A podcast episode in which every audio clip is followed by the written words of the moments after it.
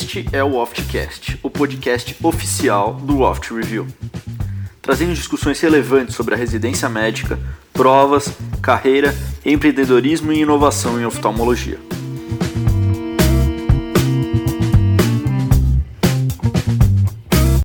Bem-vindos a mais um Oftcast, eu sou Tomás Minelli, eu estou aqui com o professor Bernardo e o professor Daniel para mais um episódio. O tópico de hoje são as Lios Premium. Em relação a elas, a gente não vai falar só das novas tecnologias, é, da parte teórica, mas a gente também vai abordar questões relacionadas à prática do cirurgião de catarata no dia a dia.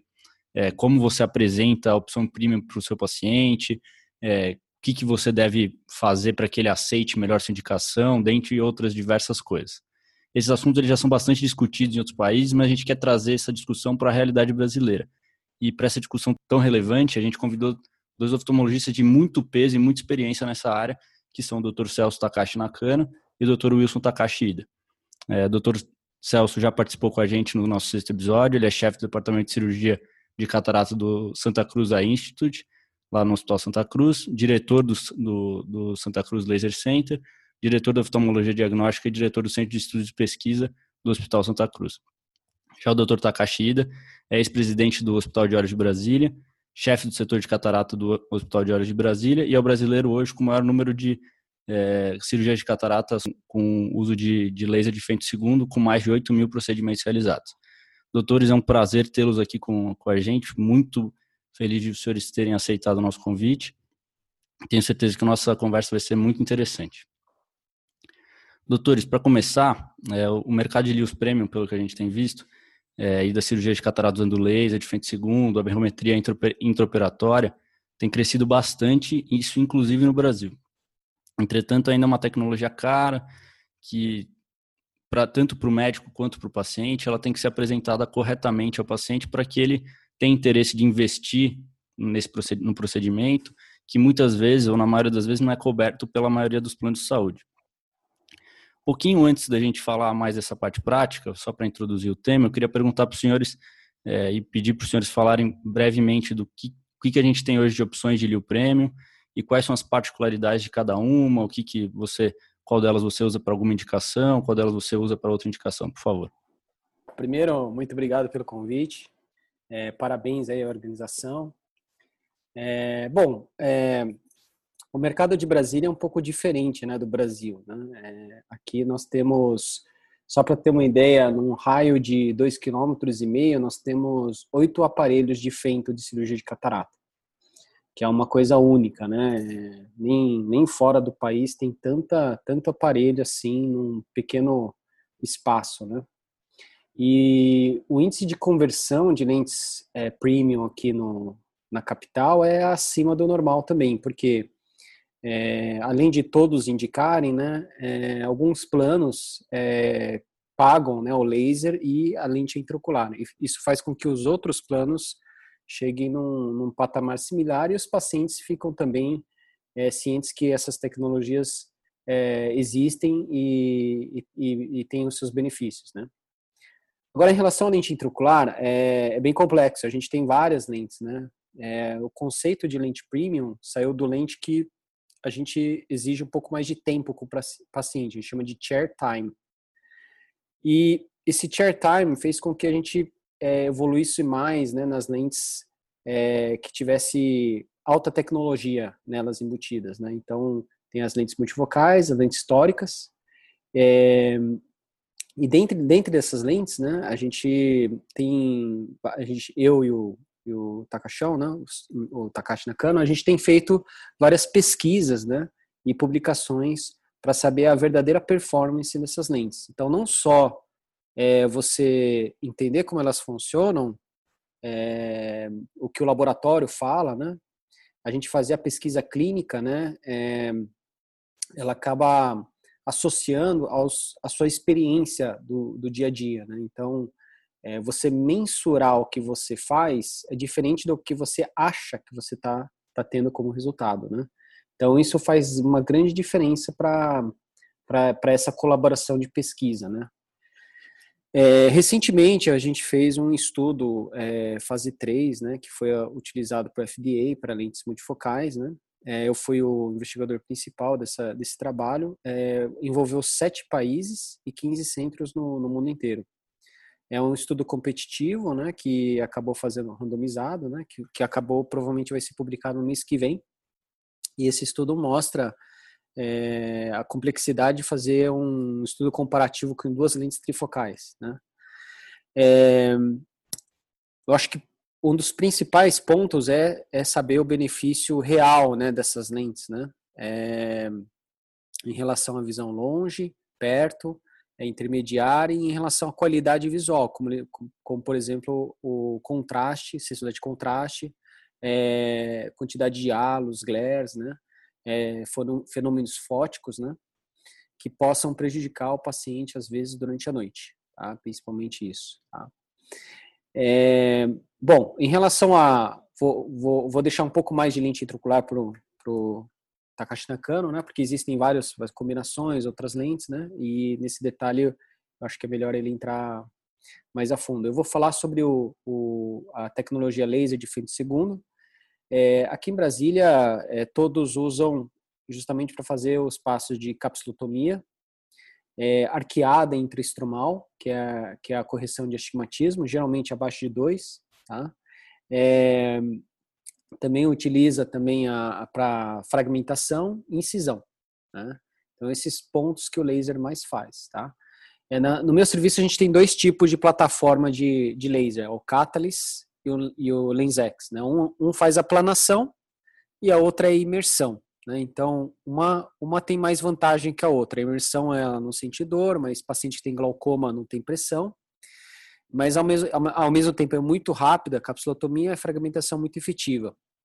A, a questão é que por ser uma imersão, ele tem um, um docking maior né, de quantidades. Né? Então acaba que é, para a incisão ele tem uma desvantagem. O LensX, ele como ele é, ele é aplanação, as incisões são melhores, né? E o redocking é menor porque justamente a sucção segura o olho. Tá? Então, essas duas tecnologias somadas são equivalentes, né? A gente tem um trabalho publicado sobre isso, é, e a, a tecnologia em, em, em, resultados são equivalentes. Agora, uma coisa que a gente não consegue fazer é realmente essa arqueada interestromal, né? O, vamos dizer, a mão humana não consegue realizar esse tipo de, de, de correção, né? Agora, Logo depois que a gente faz a, a, cirurgia, uma das tecnologias que a gente aborda bastante é o aberrômetro intraoperatório, que faz a refração intraoperatória e a gente utiliza, às vezes, essa arqueada intraestromal para regular o estigmatismo no intraoperatório. Então, às vezes, a gente abre a Bauman e melhora o estigmatismo. E vê a refração na hora. Se for insuficiente, você pode até arquear mais, aumentar a arqueada. Né? Então, isso é um dos pontos principais. Bom, queria passar na cana, sem sei. Bom, é, antes de mais nada, queria novamente agradecer esse convite, né, para estar aqui presente com vocês pela segunda vez. Foi um grande prazer a primeira vez também. E, e continuando o que o Takashinho estava comentando sobre lentes, é, hoje em dia existem muitas opções de lentes multifocais, né? É, o pessoal fala muito em lentes de correção de presbiopia, né? Porque quando fala multifocais, tem lentes bifocais, tem trifocais, lentes de foco estendido, né? E também as lentes históricas, como o Takashinho falou, desde monofocais históricas às multifocais históricas também, tá? Então, é, nesse grande universo de lentes é, diferentes, então é importante é, saber quais são as potencialidades, né, os pontos fortes de cada um é, desse tipo de lente e também quais são os pontos negativos, né? Então, o próprio nome trifocal, né? Então, foco de longe, perto, intermediário, né? Parece, é, a um primeiro momento, né? As lentes mais completas, mas nem tudo são né, maravilhas, vamos falar assim, né? No momento que você tem é, mais de um foco, né? Ou seja, a luz está dividida em mais de um foco, ele vai ter menos quantidade de energia para cada um dos focos, né? Então, isso é uma coisa que eu sempre é, atento é, aos médicos mais novos, né, que frequentam nossos cursos, ou até nos congressos, nos, nas conversas de corredores, né, falando que, por exemplo, né, a bifocal, né, então, por mais que pareça uma lente mais antiquada, né, até pelo fato de ter sido lançada antes, mas ela tem uma visão de perto infinitamente melhor do que as trifocais. Né? Então, existe até uma pressão muito forte de laboratórios né, que desenvolveram a, a, um custo muito alto essas lentes trifocais né, e de, de, falar mal da própria bifocal. Né? Então, existe uma questão tanto de é, investimento e tanto uma questão comercial envolvida, né? mas para a gente, como usuários finais, né? e na verdade quem que é o beneficiário final do, desse tipo de tecnologia é o paciente. Então, se um paciente que preza muito uma visão de perto bem forte, né? Um, um, por exemplo, uma pessoa de baixa estatura, que, que não dirija, né? não tenha que ver o Waze, o painel do carro, por exemplo, então ela teria muito mais benefício de colocar uma lente com grande potência para perto, né? mesmo em detrimento de uma visão intermediária. Então isso tudo é um exemplo bem clássico, né? mas que eu no meu dia a dia eu todo paciente que entra, né? eu tento reconhecer é, naquele caso específico quais são as necessidades, tá?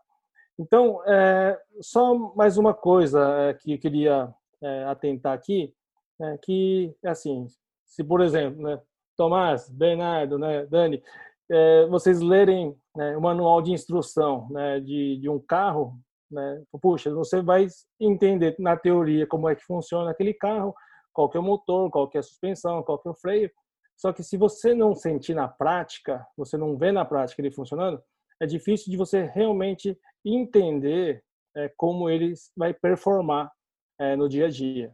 Né? Então, as lentes multifocais, é, por mais que não sejam novas no mercado, estamos falando de mais de 10, quase 15 anos de, de, de, de uso que eu, o Takashi, a gente tem, né?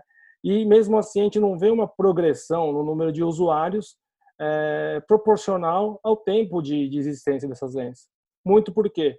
Porque as pessoas elas ficam muito tempo, né, vendo congressos, vendo webinar, tal, lendo alguma coisa ou conversando sobre isso, só que na prática eles não têm oportunidade de vivenciar o resultado junto ao paciente. Então você realmente tem que, às vezes não precisa você implantar, mas você tem que ver o pós-operatório junto com é, pego, por exemplo, Takashinho, que eu coloco um monte de multifocais, e vê o pós-operatório junto. Aí você vai entender a diferença de uma trifocal, né? a visão de perto, por exemplo, de uma trifocal versus uma, uma bifocal, uma visão intermediária de uma trifocal versus uma lente de foco estendido, e assim em diante. Né? Aí você vai ter a percepção real de como ele funciona dentro do olho. Né? Uma coisa é ver gráfico, uma coisa é ver curva de defocos. Outra coisa também é ver teoria, né, ver, é, ouvir né, a propaganda do, do, literalmente, do assessor cirúrgico, né, que vai te visitar, mas outra coisa é você ver realmente como funciona. E eu digo que é, é automático, você consegue perceber a facilidade ou a dificuldade né, e os pontos fortes e pontos fracos de cada um tipo de lente. E assim é o primeiro passo que eu acho fundamental para você realmente poder né, entender, indicar melhor e deslanchar né, nas indicações e no uso desse tipo de tecnologia. É, queria cumprimentar o doutor Celso Takashi, doutor Takashi Ida, agradecer pela presença, um prazer muito grande estar falando com vocês. Queria entrar em detalhe bem prático aqui com vocês, né, porque a gente sabe que a gente está começando agora, né, no mercado bem incipiente, quase um feto dentro do mercado ainda, enquanto vocês são já bem experientes, a gente sabe que é bem difícil é, explicar a tecnologia para o paciente e oferecer esses, essas tecnologias, essas, essas lentes premium para o paciente. Então, assim, vocês, eu queria que vocês falassem para a gente realmente como é a abordagem de vocês, como vocês abordam o paciente, como vocês questionam ao paciente as necessidades visuais deles para poder oferecer a melhor lente, porque eu acho que é impossível você oferecer para o paciente todas as lentes, né? Você tem que sentir o que, que ele quer, sentir o que, que ele precisa e, e aí oferecer algumas opções ali. Não tem como você oferecer um cardápio de lentes, vamos falar de todas, né? O paciente não vai conseguir entender. Eu queria saber como vocês chegam na, na conclusão de quais são as lentes indicadas para o paciente e como vocês oferecem essas lentes premium para eles quando eles têm essa indicação. É uma pergunta muito boa essa, Bernardo.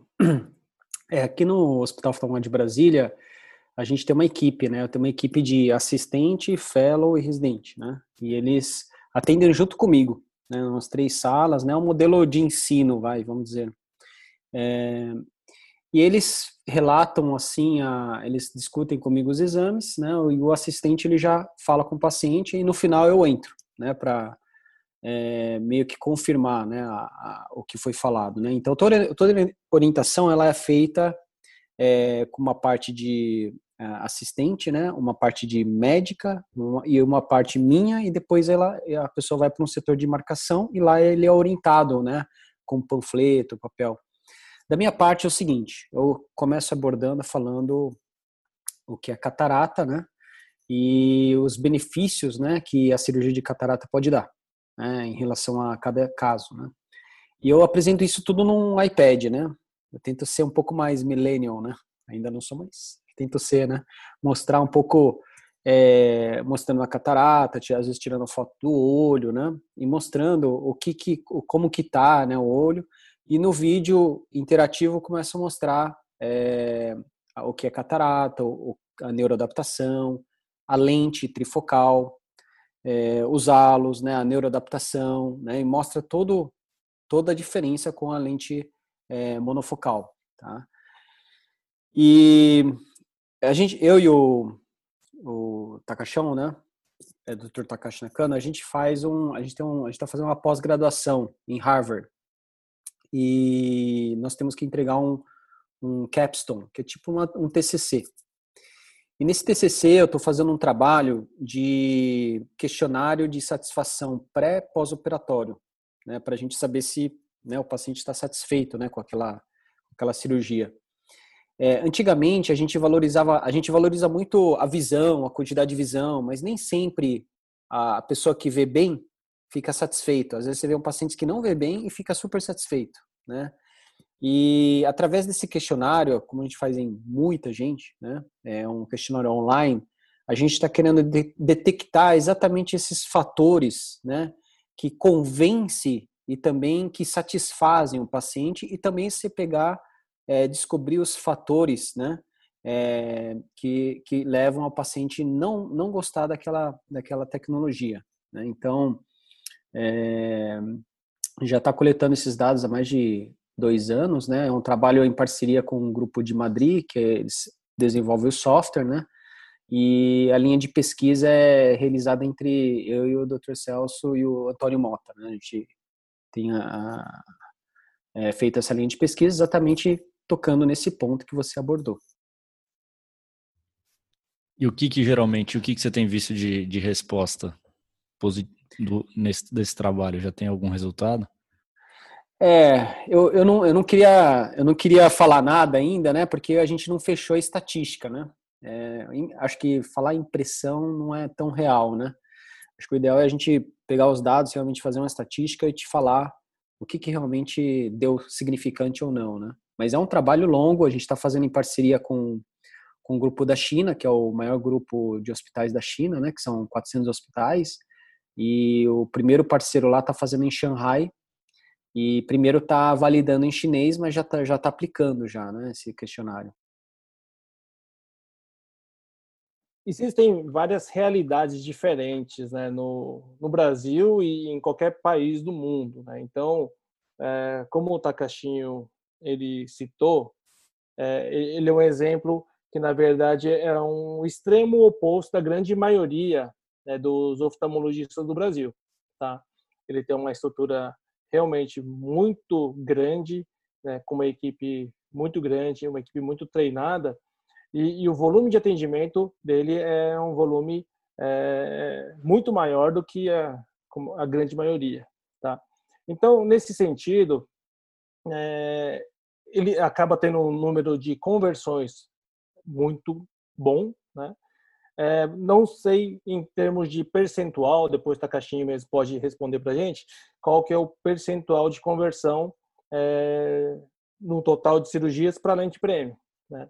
É lógico que ele tem um viés, ele mesmo comentou anteriormente, de que Brasília é, tem convênios muito diferenciados, onde eles cobrem tanto a cirurgia com Fento segundo e também cobrem as lentes especiais, as lentes multifocais, utóricas também. Então isso acaba sendo um viés para o índice de conversão. Né? Vamos ver, facilita bastante, né? Uma vez que não sai do bolso do paciente. Tá? Mas assim, voltando ao que eu estava comentando nesse início, é, a grande maioria dos cirurgiões são clínicas menores, muitas vezes individuais até, né? onde o volume é, é, menor, você não tem essa assessoria, uma equipe que vai estar tá, é, trabalhando tanto é, no meio da consulta junto com você, e também é, para fazer a conversão, para fazer, entre aspas, a venda né, dessa tecnologia adicional é, pro, no seu lugar. Tá?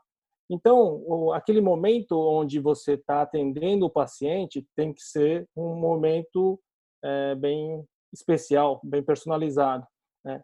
Eu, particularmente, apesar de não ter uma clínica é, muito tão pequena assim, é mediana, né? Eu comentei da outra vez que eu participei do, do, do podcast de vocês, né? É uma clínica de médio porte, né? mas onde eu realmente realizo é, um atendimento muito personalizado. Né? Então, eu dedico, eu mudei a estrutura do, do meu atendimento, onde o dia de atendimento pré-operatório só faço pré-operatórios.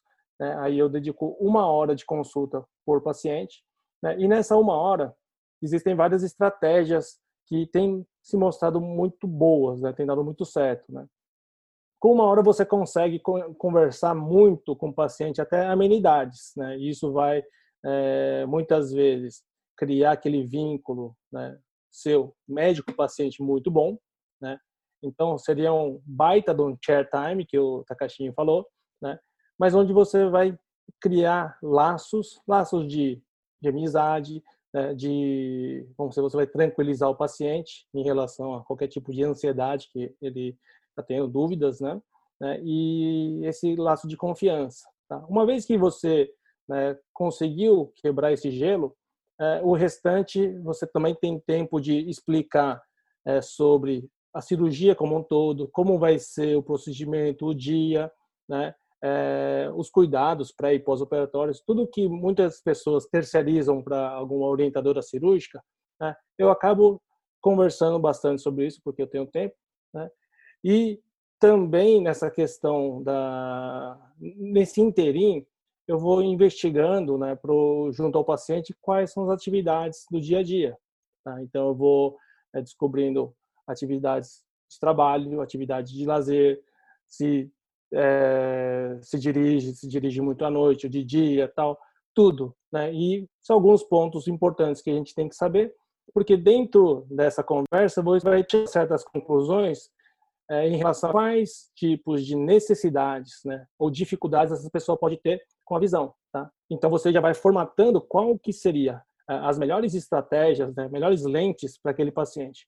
E quando você começa a abordar né, a, explicação sobre as modalidades de, de, lentes ou o resultado que o paciente vai estar tá tendo colocando um tipo de lente ou outra, né, você já vai direcionando e explicando por que você está direcionando aquele tipo de lente para aquele paciente, porque você fala, poxa, lembro quando eu conversei sobre isso, eu perguntei sobre sua atividade de hobbies, a leitura tal. Então, a senhora falou que lê bastante, então essa, esse tipo de lente que estou indicando seria uma lente que daria mais praticidade para a senhora. Tá? Então, eu vou explicando até por que, que eu perguntei sobre tais coisas. Né? Então, isso vai te dando credibilidade. Né? Então, no fundo, no fundo, quando a gente tem esse tempo, essa dedicação, né, é, e, e, o paciente percebe valor sobre isso, né, credibilidade sobre isso, fala, puxa, graças a Deus que eu vim né, aqui no médico certo, que ele está me entendendo, está me ouvindo, isso é muito importante. O paciente está me não, o médico está me ouvindo, porque hoje cada vez mais nesse dia de, de correria, né, o, as consultas têm ficado muito curtas têm ficado muito técnicas. Né? E a cirurgia não é um, um evento normal de um, uma, um refinamento de uma refração, uma conjuntivite simples assim. Não, a cirurgia é uma coisa uma, uma única na vida, né? Então, pelo menos para cada olho, a gente, a gente torce para que seja única na vida, né? Então, aí, aquele momento especial é, que você dedicou durante a consulta, né? Deu, deu valor para isso. E eu acho que índice de conversão melhora muito, né? É lógico que existem algumas é, algumas frases meio que assim, fortes de impacto, né? Então tudo isso depois eu posso dar várias dicas, né, para vocês.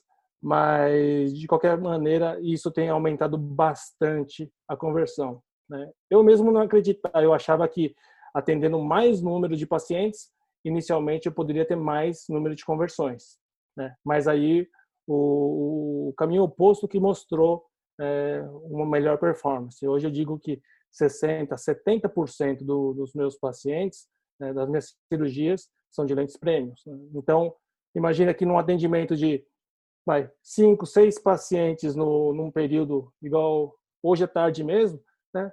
metade, né? no mínimo três, às vezes quatro. Né? Então, é, pacientes eles, eles aceitam né? e ficam super felizes por ter escolhido uma lente especial como essa.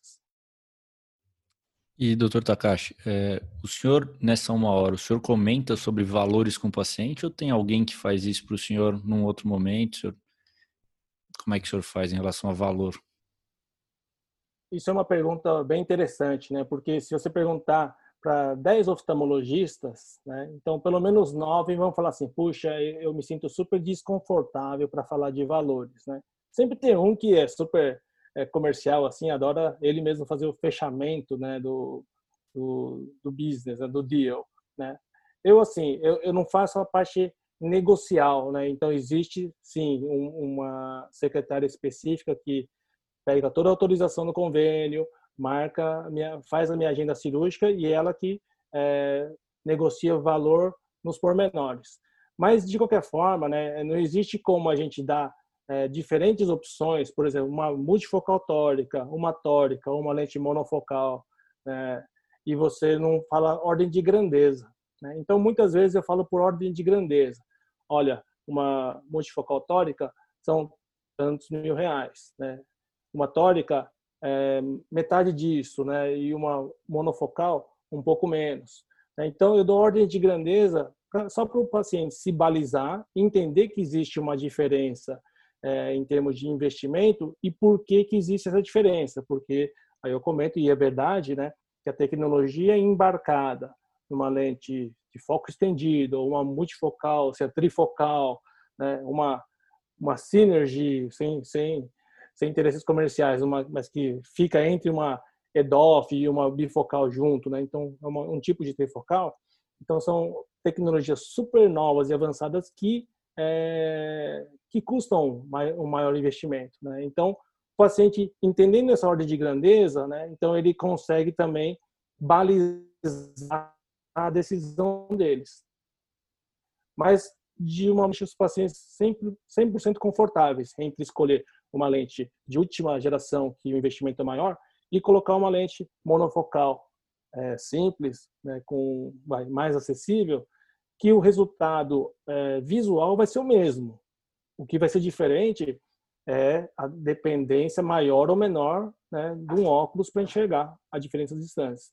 E essa tranquilidade que a gente tem que passar para o paciente, essa é, de uma maneira bem bem neutra, né, e assim abraçando até a causa do paciente, porque muitas vezes a gente não sabe, né, se esse paciente está numa condição financeira favorável ou não, né, e não pode parecer que se ele, é, a gente direcionou para uma tecnologia mais avançada e mais onerosa, né, então vai deixar ele numa situação de, de desconforto, até de aperto financeiro.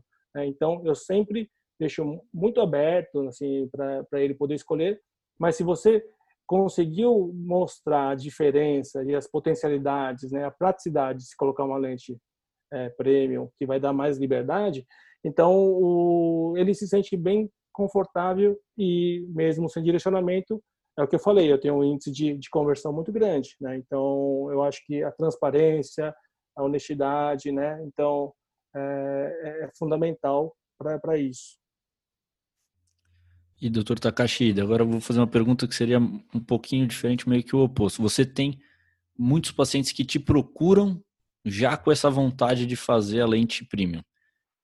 Como é que você atua? Como é que é a sua estratégia quando o paciente tem alguma contraindicação oftalmológica para essa lente premium? É, qual é a estratégia para o senhor conseguir manter o paciente operando com você e não procurar outra pessoa que faria uma lente premium por fazer para cativar esse paciente que não tem uma indicação de fazer uma lente premium? É, boa, boa, boa pergunta, né? Aqui em Brasília é exatamente isso. O paciente vem com DMRI e fala, não, quero pôr a lente que você colocou na minha mãe ou no meu vizinho. E recentemente no congresso apresentei vários casos, é, casos clínicos, né? E todas as queixas eram assim, baixa cuidado visual, quero operar, veio de outro serviço com indicação de lente trifocal, né? Então, Aqui é muito comum, né, a segunda opinião, e ele já vem pronto, assim, já falando, quero pôr multifocal, ou alguém já indicou.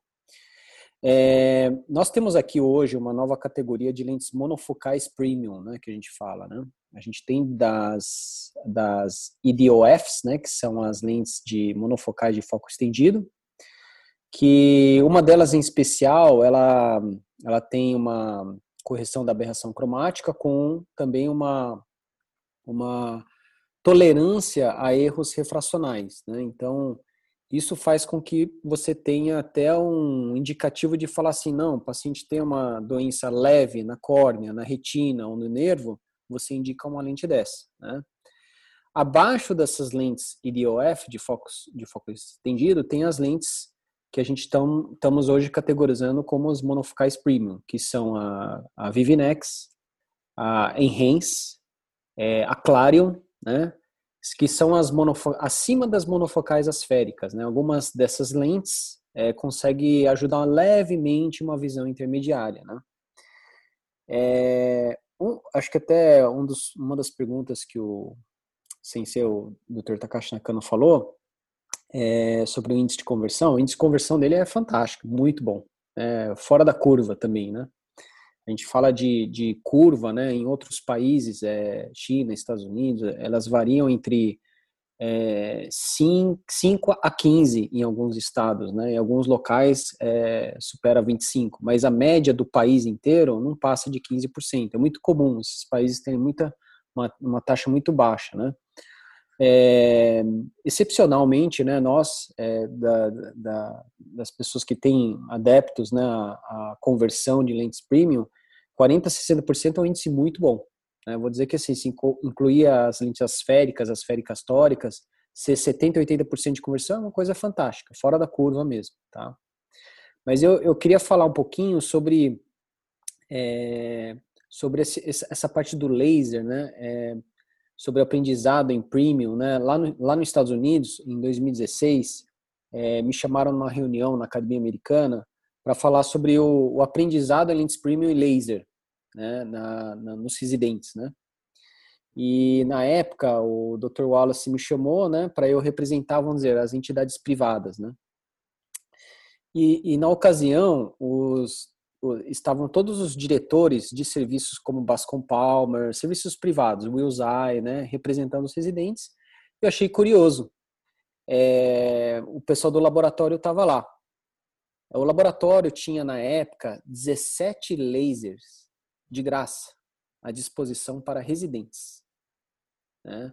Então, eles já estavam plantando a semente, né? Por quê? Porque a diferença do laser para um médico já experiente é muito diferente de um R1 fazer o laser, fazer a capsulotomia perfeita, né? Você nem compara, né? A curva de aprendizado é muito mais rápido, né?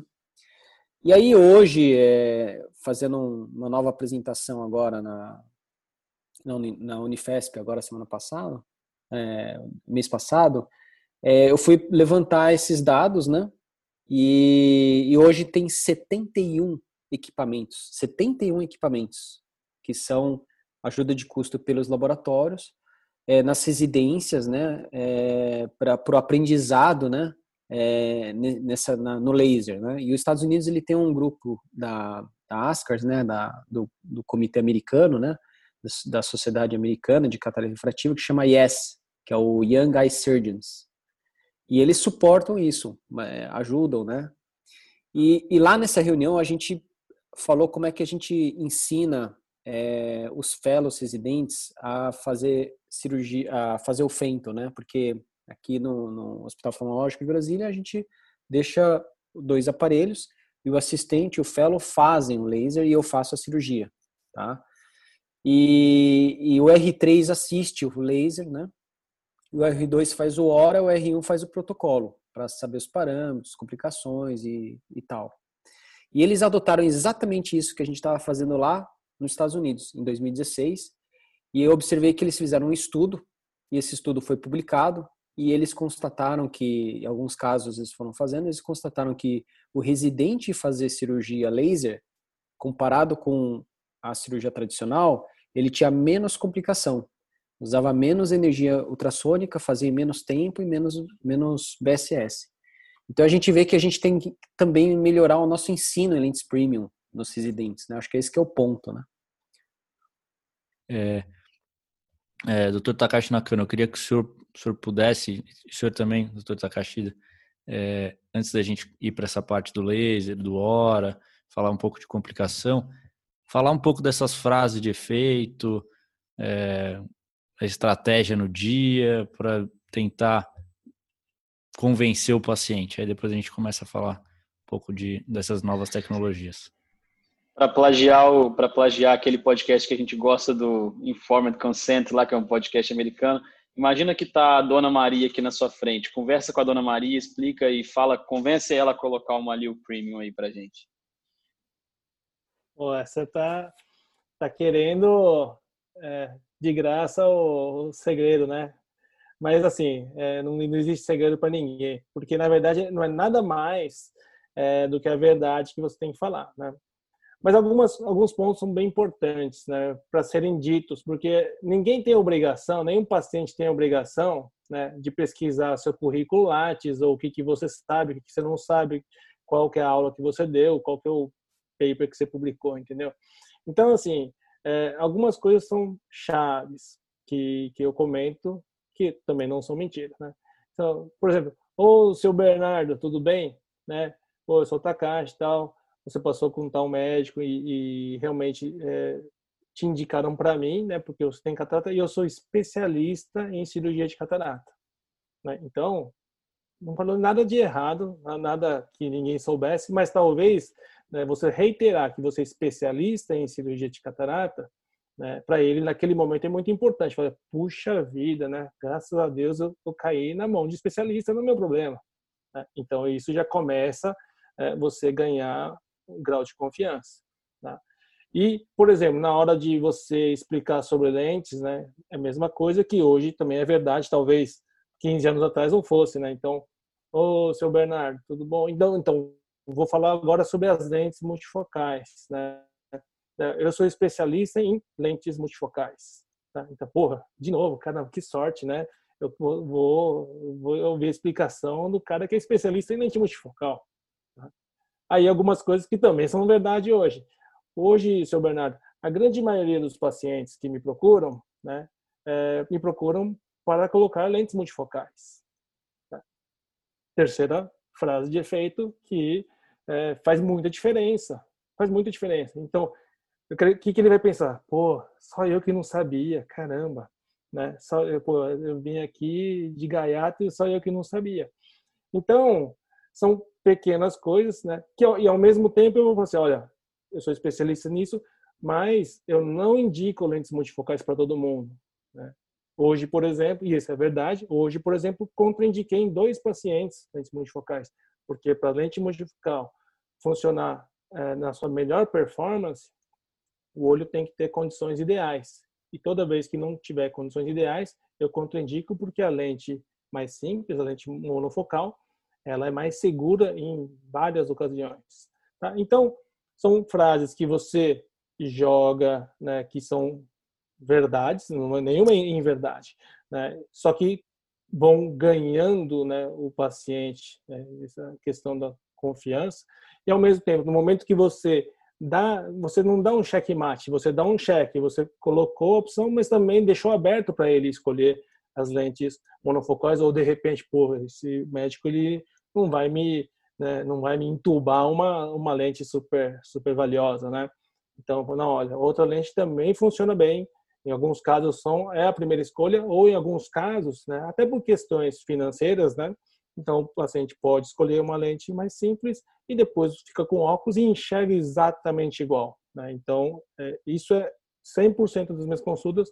Eu falo essas frasezinhas de efeito que, na verdade, ajudam o paciente a ganhar mais confiança né, do que eu estou querendo convencer. Então não é de assim, não é de má fé, é muito pelo contrário, é para ajudar o paciente se está motivado ganhar mais motivação ou e ao mesmo tempo ele ficar tranquilo que qualquer opção é uma opção muito boa e segura, tá bom? Oh, excelente resposta, hein? Fica até difícil responder, né? Dona Maria, com certeza já vou operar, né? É, aqui, bom, é realmente é, eu acho que eu acho que é, a pergunta é muito boa mesmo, né? É, você querer é, realmente fazer as palavras-chave, né, que fazem a pessoa é, realmente ficar motivada, né? Eu acho que um dos pontos principais hoje que hoje em dia a gente tem muita informação. A pessoa dá um Google, né? A pessoa faz uma pesquisa muito fácil. A filha está do lado, ela ajuda, né? Mas eu acho que o ponto principal que eu acabo abordando, né, é a qualidade de vida, né? Você fala assim, nossa, você vai ter melhor independência, você vai melhorar a sua qualidade de vida, né? O que que você faz todo dia quando você vai tomar banho? Você tira o óculos. E você sai do banho, põe o óculos. Você acorda de manhã, põe óculos. Vai dormir, tira o óculos. Então, é, a gente começa a falar esses pontos, né, do dia a dia, né? Você fala assim, o que, que você faz o dia inteiro, né? Você, bom, você vai tomar, você vai dormir dia, todo dia você dorme. É uma coisa que você faz todo dia. Então, né, é, escolha uma, uma, uma cama boa, né? E visão, você usa o dia inteiro. A única hora que você não usa é à noite, quando você está dormindo. Então, é, vamos dizer que assim, é, é, um ponto que melhora a qualidade de vida da pessoa. Vamos dizer que assim, às vezes até fala assim, invista nisso, você merece, é bom para você, né?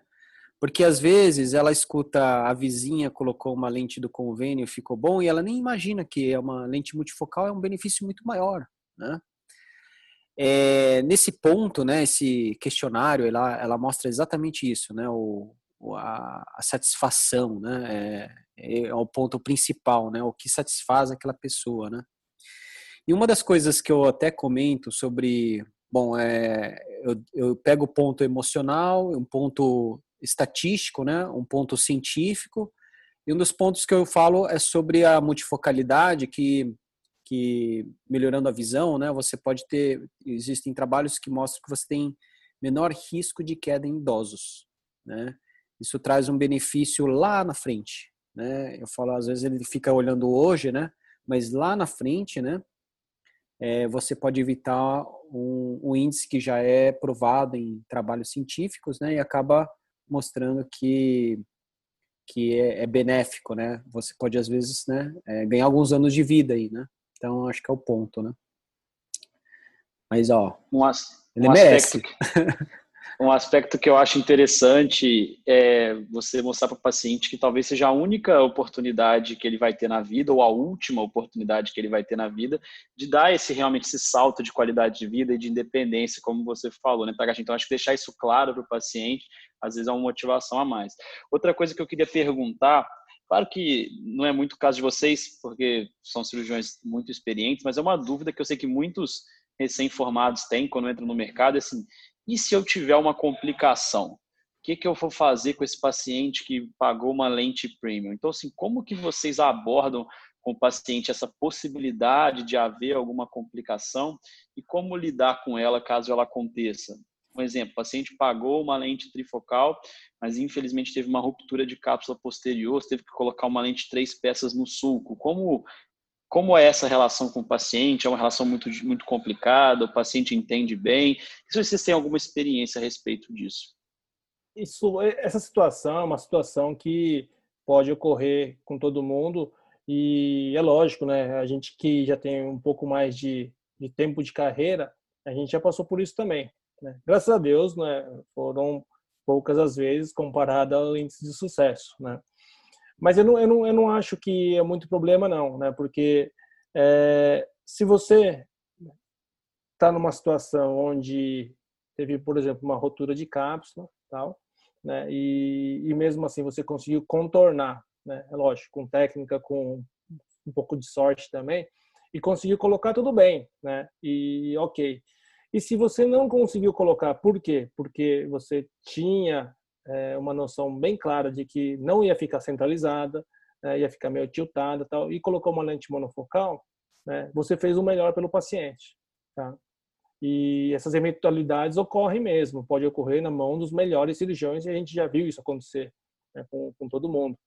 É, então, o mais importante é você ser franco né, na, no, no pós-operatório com o paciente. Você, olha, infelizmente, né, nosso, no, no seu caso, aconteceu isso, isso, e a gente colocou uma lente monofocal porque era a lente mais adequada e segura para que o resultado fosse o melhor possível, né?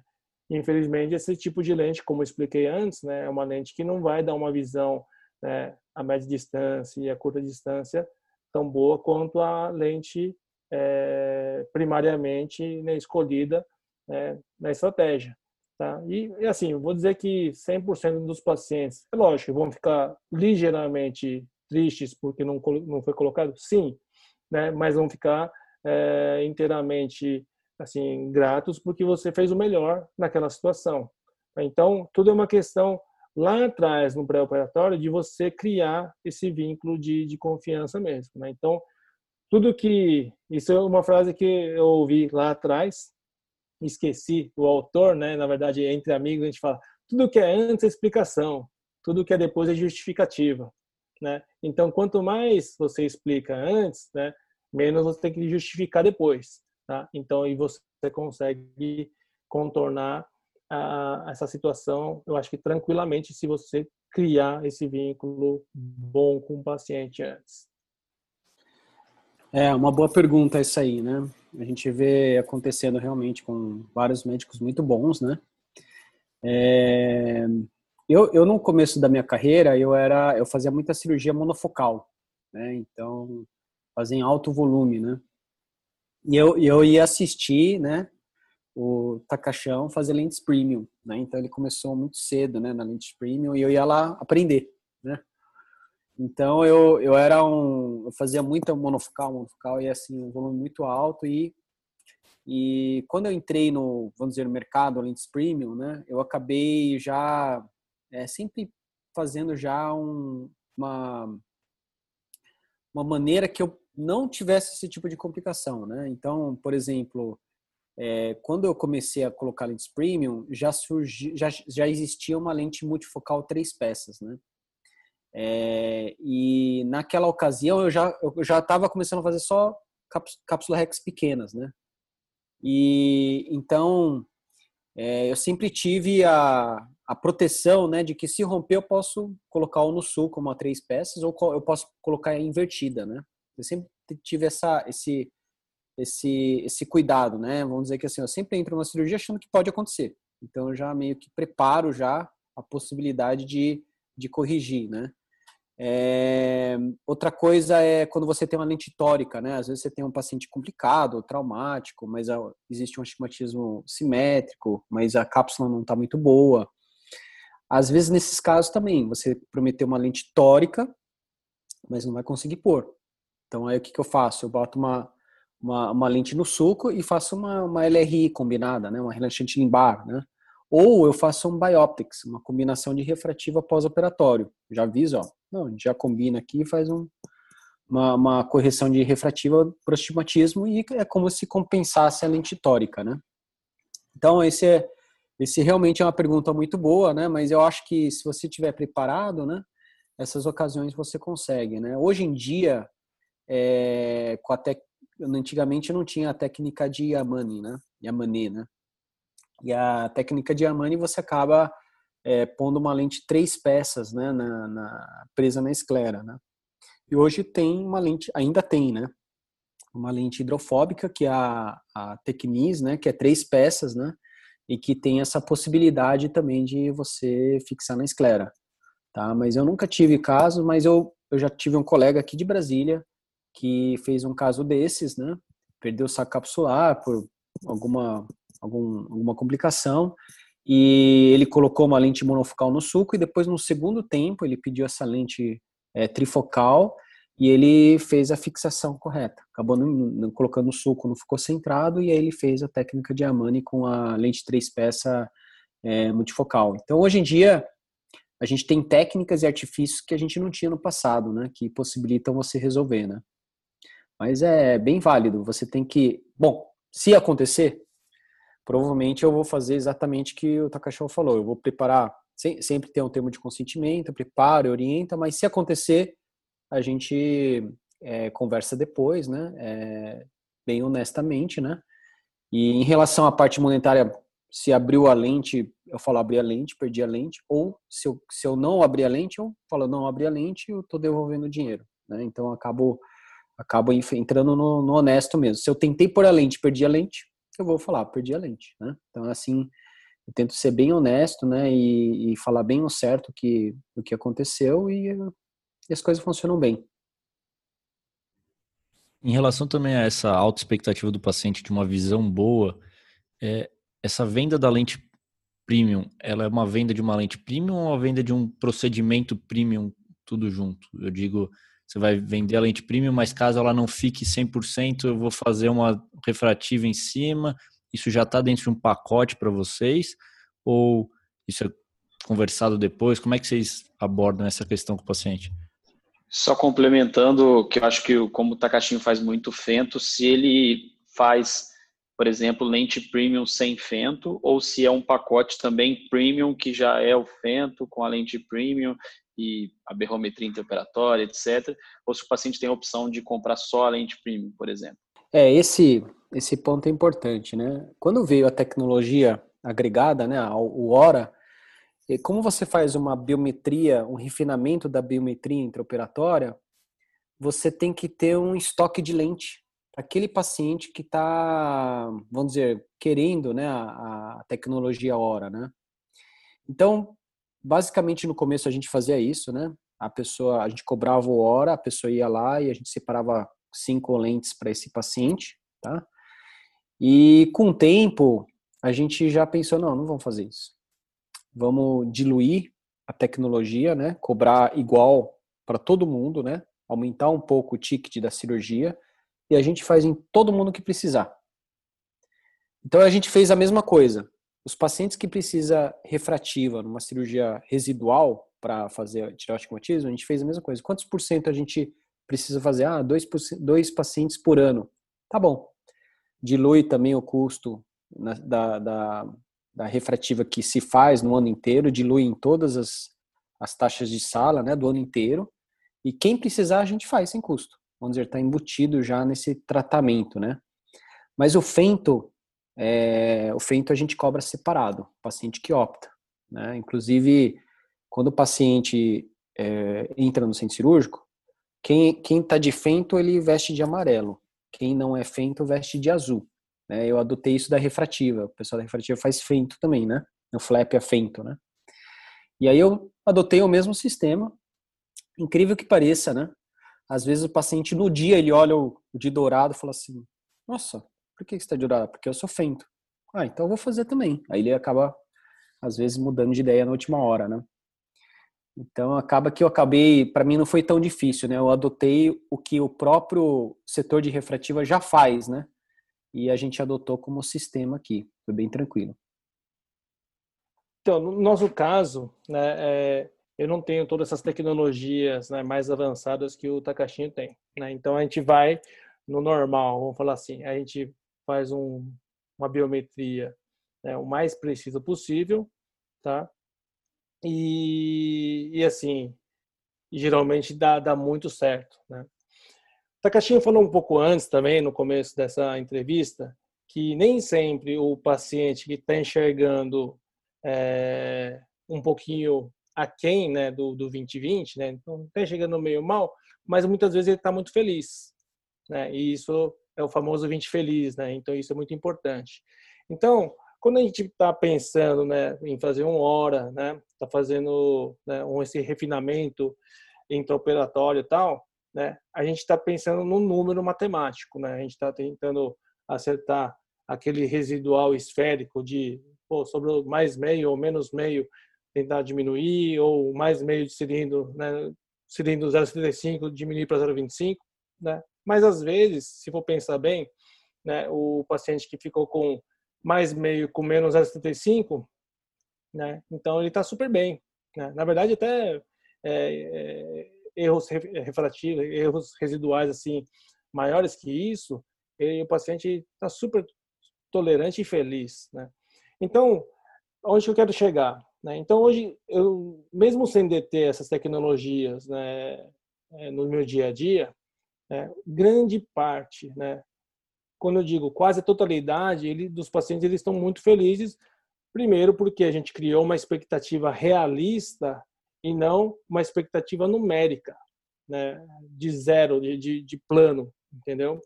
Então, o paciente, ele e, tem, e também tem outra, um, até um parênteses. Quando você indica uma cirurgia, né, talvez Brasília é um pouquinho diferente, né, porque lá o pessoal opera bem precoce. Né, mas, pelo menos no meu contexto em São Paulo, a gente opera pacientes com catarata de verdade, vamos falar assim, e com a visão mais prejudicada, né, mais prejudicada.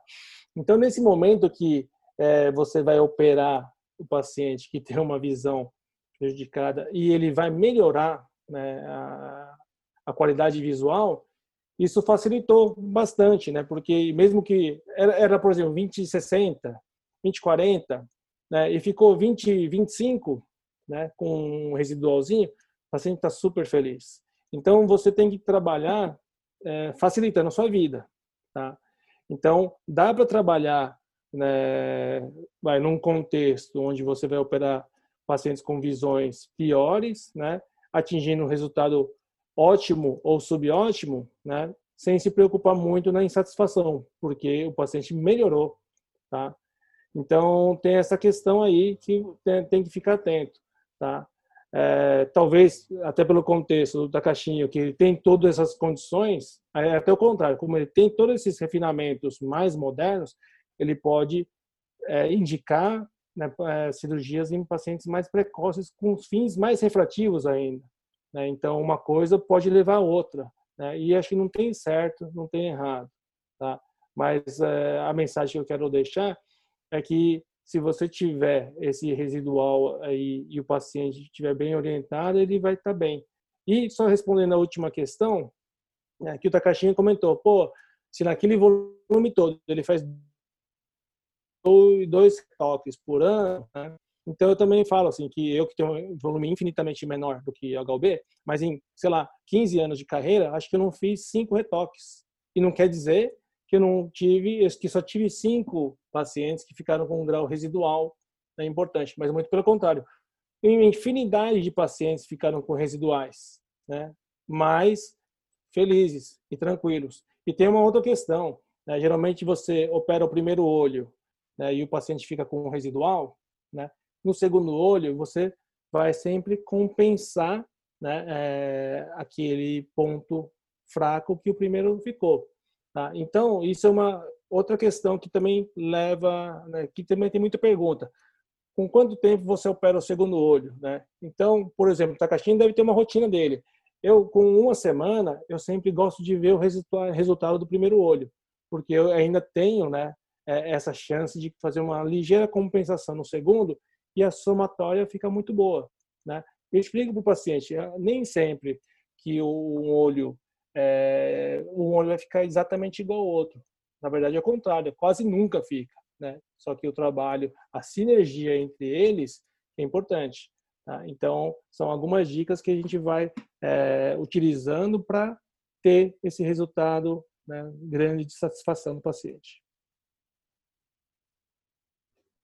Perfeito. E, e Takashi, agora eu queria perguntar para o senhor é, o quanto de todas essas tecnologias que você tem no, no seu dia a dia para usar com o paciente agregam no, no seu resultado final, é, não só monetário, mas na satisfação do paciente? O que, que você viu de, dessa diferença de, de uma pessoa que foi pro, de operar muito monofocal para usar essas tecnologias com o paciente?